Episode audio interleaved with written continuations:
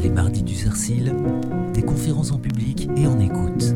La langue confisquée, c'est la langue qui est véritablement contredite et totalement effacée par une phraséologie, par un langage, par un langage forgé de toutes pièces et qui a été forgé précisément dans l'intention d'effacer la langue commune. La langue retrouvée, c'est la langue d'une époque qui a la chance de ne pas être, euh, de ne pas être grévée par des langages de ce type, par des langages mortifères. C'est une langue, la langue retrouvée, c'est euh, une langue qui est vécue euh, dans un rapport de liberté, d'inventivité.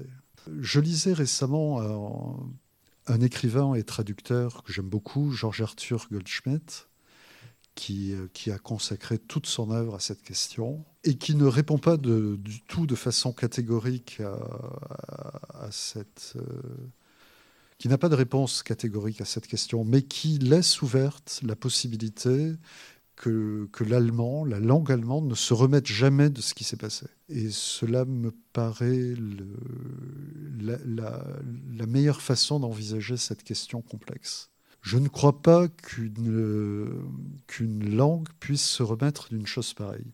Je crois que le, ce qui s'est passé en Allemagne à cette époque n'a pas d'équivalent en fait dans l'histoire de l'humanité. C'est-à-dire que qu'une langue commune puisse être euh, effacée littéralement avec à cette vitesse, avec une, telle efficacité, je crois qu'il n'y a pas, de, il n'y a pas d'équivalent dans l'histoire. Le siècle, le XXe siècle est un siècle de totalitarisme. Il est évident que la phraséologie soviétique en URSS a, a été absolument mortifère euh, et, a, totalement grévé le quotidien, les rapports humains. Mais ce qui s'est passé en Allemagne est véritablement sans équivalent.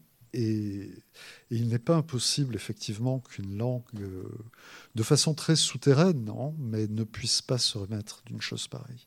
Qu'elle en garde la trace, je dirais en tout cas. Qu'elle en garde la trace.